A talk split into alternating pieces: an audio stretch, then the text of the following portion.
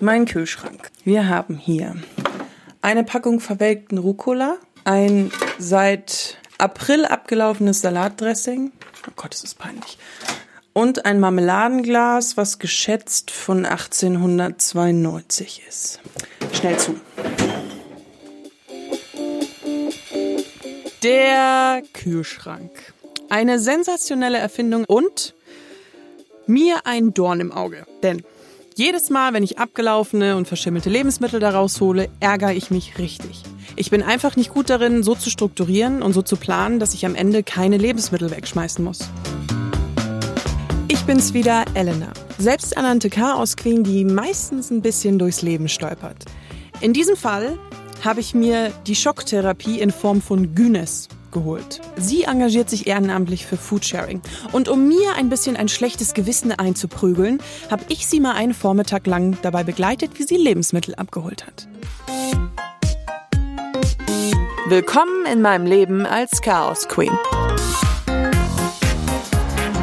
Hallo, nehmen wir das schon auf? Ja. Bevor ich euch sage, wo wir jetzt gerade sind und was wir hier machen, muss ich eigentlich noch ganz kurz erklären, wie mein Tag angefangen hat.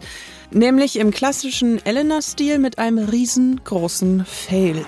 Ich renne hier gerade morgens um 10 durch ein viel zu warmes München, weil ich einen Termin vergessen habe für diesen Podcast. Ja, grandioser erster Eindruck. Erstmal richtig zu spät kommen. Atmen, atmen. Aber Günes ist cool. Sie sammelt ehrenamtlich Lebensmittel ein. Bei Supermärkten, bei Kantinen, überall, wo was übrig bleibt. Foodsharing ist eine Community, die sich auf die Fahnen geschrieben hat, Lebensmittelverschwendung ein Ende zu setzen. Die Statistik zu dem Thema ist echt eindeutig. Ein Laib Brot zum Beispiel durchläuft von der Herstellung bis zum Konsumenten viele Stufen, sei es Verarbeitung oder Handel. Am Ende wird allerdings nur zwei Drittel von diesem Brot wirklich konsumiert. Der Rest landet im Müll. Ich will keine Umweltaktivistin werden, ich will jetzt keine Hanfhosen tragen oder auf meinem kleinen Balkon Tomaten anpflanzen. Ich weiß, das sind total krasse Vorurteile. Ich will einfach ein bisschen besser darin werden, meine Lebensmittel nicht wegzuschmeißen. Ach, und wo wir schon bei Vorurteilen sind, ich hatte auch ein komplett falsches Bild davon, was Lebensmittelretter eigentlich machen. Aber jetzt erst mal ganz kurz zurück zu meinem Tag mit Günes und der fängt nämlich erstmal in der Drogerie an.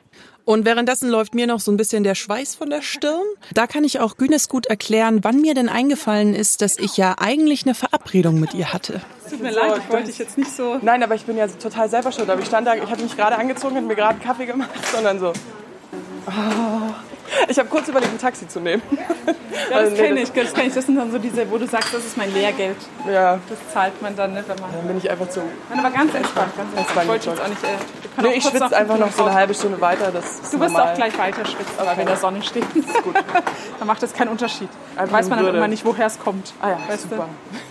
Bei Lebensmittelverschwendung hatte ich immer Containern im Kopf. Also, dass du nachts irgendwelche Müllcontainer aufbrichst und da dann die weggeschmissenen Lebensmittel raussammelst. Und es ist alles super gefährlich und dann kommt die Polizei und dann muss man weglaufen. Ja, das war aber nicht so. Wir sind einfach von der Drogerie in den benachbarten Supermarkt gestiefelt. Günes ist auch einfach straight durch ins Lager hinter, also erst durch den Supermarkt. Sie hat ein paar Leuten so einmal ganz kurz Hallo gesagt, hat sich aber auch nicht vorgestellt. Alle kannten sie, alle wussten, wer sie war. Sie ist schnurstracks zu den vielen Obstkisten gelaufen und daneben standen auch schon so die äh, Milchprodukte, hat sich die geschnappt, ist aus dem Lager raus und dann haben wir schon angefangen zu sortieren. Und wie oft machst du das in der Woche? Oder kommst Also eigentlich mache ich ja, es, ist, es gibt keine festen Tage, aber ich würde sagen, im Durchschnitt rette ich viermal die Woche. Nicht hier nur. Hier ist es vielleicht einmal die Woche. Ich helfe dir mal kurz. Was ist zurück? Wie viel sind, das sind jetzt acht? Nee, eins, zwei, drei, acht. Ich in Mathe, ich bin Journalistin. Acht? ja? Zweimal acht, 16. Ich hatte da Rhabarber vor mir, Orangen, Nektarinen, Brokkoli, Avocados, Steckrüben, Papaya, Mango. Manche hatten braune Stellen, manche waren zu mehreren verpackt und nur eine davon war verschimmelt, was ziemlich eklig war. Schauen, sortieren. Ach so, okay, und dann sind wir hier so ganz. Das ist dann ganz Okay, durch, jetzt genau. verstehe ich, warum du Handschuhe anhast. Genau. Heiliger. Du hast jetzt auch welche an, ne? Genau. Ja, ja, ist gut. Das heißt, man schaut, genau, nee, nee, nee. Das sind Apfelsinen. Also es ist auch gemischt. Hauen die das irgendwie sortiert Es ran? kommt oder drauf was an, nee, es wird halt sortiert Ja. Die gehen halt frühmorgens durch die Obstabteilung, damit es schön aussieht für den Kunden, der dann kommt. Und alles, Ja. was nicht gut aussieht, wird dann einfach Exit. Okay, ich nehme jetzt mal die Zitronen. Ja, also äh, langsam kriegt man schon ein Auge dafür. Ich würde die jetzt so weggucken, weil man Ach merkt, so, du also das weißt- sind Pilze. Ja, ja, man kriegt das schon. Ich mache das seit viereinhalb Jahren. Okay. Da hat man dann ein Auge dafür. Und kochst du dann auch wirklich nach? Also du, du holst es mit und dann kochst du, dann machst du deinen, wie, dein, wie du deine Familie ernährst, ernährst du sozusagen nach dem. Ja, das ist das Spannende. Das ist- man plant es nicht mehr. Man kann es ja nicht mehr planen, sondern Ja. man hat ganz viele Lebensmittel, die man dann in irgendeiner Form verarbeitet. Ähm, und das, ich finde es spannend. Ja. Ich finde es spannend, dass ich eben nicht sage, ach, auf was habe ich denn heute Lust? Das ist relativ irrelevant, weil Ja. ich habe da was gerettet. Nichtsdestotrotz kann ich sagen, ich hätte es gern asiatisch, italienisch Ja. angehaucht. Das kann ich ja alles machen. Kann man mit würzen und also Eben. Aber man lernt auch ganz viel kennen, muss man dazu sagen. Also. Das hat mich zum Nachdenken gebracht, weil ich mir dachte, verwende ich wirklich jedes Lebensmittel in meinem Kühlschrank ordentlich und gut und bewusst? Und um es jetzt mal sehr polemisch und poetisch zu sagen, gebe ich jeder Karotte eine Chance? Und äh, die Antwort ist wahrscheinlich nein. Aber jetzt erstmal zurück wieder zu Günes und äh, die sengende Mittagshitze von München. Mini-Blumenkohl, Brokkoli-Mix. ja, das ist auch alles immer sehr convenient-mäßig. Ne? Das darf man, es sagt viel über unsere Gesellschaft aus. so Wir wollen es bequem. ne? Ja, ja, genau. Aber das ist natürlich gemein, weil ich zum Beispiel, ich wohne alleine, ich arbeite viel, ja. Und wenn ich einen Brokkolikopf kaufe, dann muss ich drei Tage Brokkoli essen. Ja gut, aber die Frage ist, kannst du es nicht haltbar machen? Kochst du vielleicht nicht schon mal vor und frierst das Ei- gekochte Essen ein oder du blanchierst den Brokkoli und nimmst nur den Teil, den du brauchst und frierst es wieder ein. Also äh, wir haben diese Bildung nicht mehr. Da gebe ich hier Ja, vollkommen recht. Ich kann kochen. Ich koche sogar richtig, richtig gerne. Aber habt ihr schon mal im Alltag Lebensmittel eingekocht, um sie haltbarer zu machen? Also ich nicht. Am Ende habe ich insgesamt eineinhalb Stunden mit Günes in der prallen Sonne geschwitzt. Freunde der Nacht. Anstrengend. Und ich bin jetzt hier und stapel das in ihr Auto. Wir haben jetzt insgesamt eins, zwei, drei, vier, fünf, sechs Kisten voll mit Lebensmitteln. Da sind Wassermelonen drin, da ist Gemüse drin, da ist Kürbis drin, Papayas. Das ist so krass. Das ist so krass. Also ich hätte nicht gedacht, dass mich das so mitnimmt. Günes verteilt die Kisten jetzt an ihr Netzwerk. Freunde, Bekannte, Arbeitskollegen. Und ihr könnt jetzt dreimal raten, was ich abends gemacht habe. Ich habe nämlich von ihr einen halben Berg Rhabarber bekommen.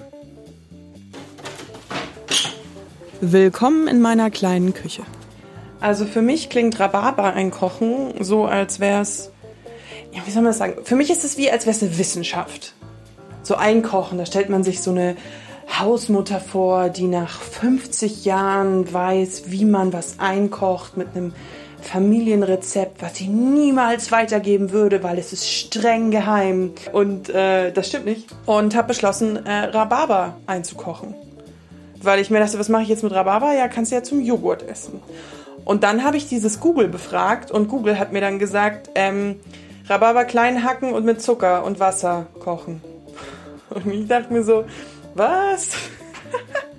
Das war's jetzt und das ist es tatsächlich. Ich habe jetzt ehrlich gesagt noch ein bisschen Himbeeren rein und es blubbert jetzt hier vor sich hin und, und äh, morgen gibt's dann Joghurt mit Rhabarberkompott zum Frühstück.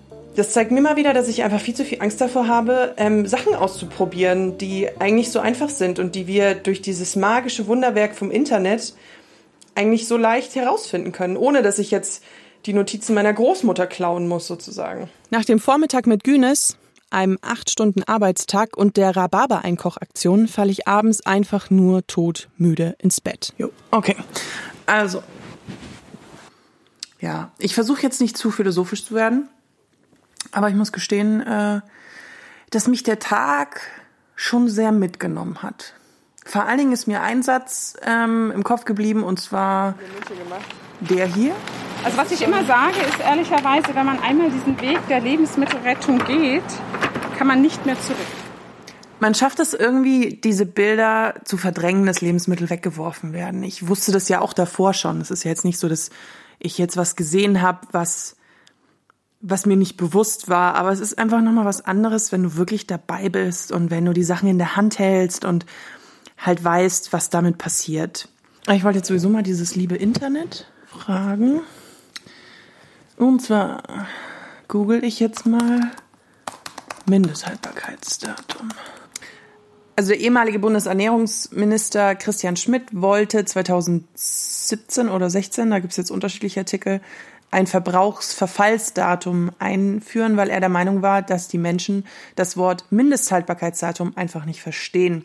Die Industrie ist da aber nicht so mit aufgesprungen, weil die halt gesagt haben, es geht ja nicht darum, dass man die Leute irgendwie mit einem neuen Wort beeinflusst, sondern dass man einfach die Aufklärung braucht. Und das ist eigentlich auch genau der Punkt, den ich heute gelernt habe, dass du einfach lernen musst zu wissen, wann welches Lebensmittel abgelaufen ist. Und das ist eben das mit den Eiern, dass man gucken kann, wenn die oben schwimmen. Jetzt ist für mich noch so, aber so im groben Ganzen die Frage, wie ich diese ganze, was ich jetzt heute gelernt habe, auf mein Leben eigentlich umschichten kann oder wie ich das umsetzen kann im Alltag.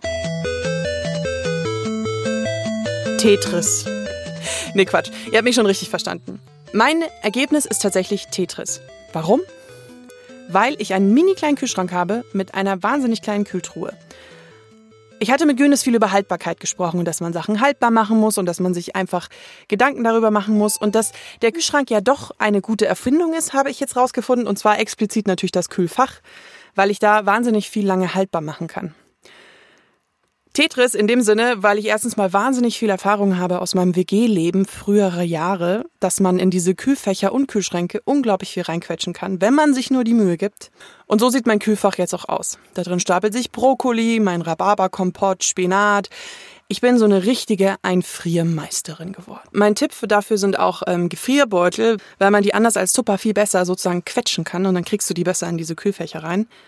Trotzdem muss ich natürlich gestehen, dass ich am Ende jetzt noch nicht der Meister dieser Kunst bin, weil am Ende ist dann der Kühlschrank voll, aber ich habe äh, diese Sprachnachricht auf dem Handy. Hey Elena, wir sind heute im Biergarten. Kommst du auch? Ich will meine Spontanität behalten. Mein Ergebnis nach diesem ganzen Tobabo, dem verschwitzten Tag mit Günes und vielen Gedanken im Nachhinein ist, dass ich einfach nicht mehr weiter als zwei Tage im Voraus plane dann kann immer noch mal irgendwas dazwischen kommen und ich kann trotzdem das, was ich im Kühlschrank habe, irgendwie noch ein bisschen haltbar machen. Die meisten Lebensmittel laufen ja nicht nach zwei Tagen sofort ab. Ich zwinge mich auch, mir mehr darüber Gedanken zu machen, was ich wirklich im Kühlschrank habe.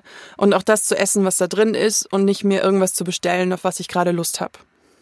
Im Supermarkt greife ich mittlerweile sehr oft bei Gemüse und Obst zu den Dingern, die schon so ein bisschen verdellt sind und von denen ich aber weiß, ich werde sie eben in den nächsten zwei Tagen essen und dann ist es egal, ob die jetzt da schon eine kleine Delle haben oder nicht.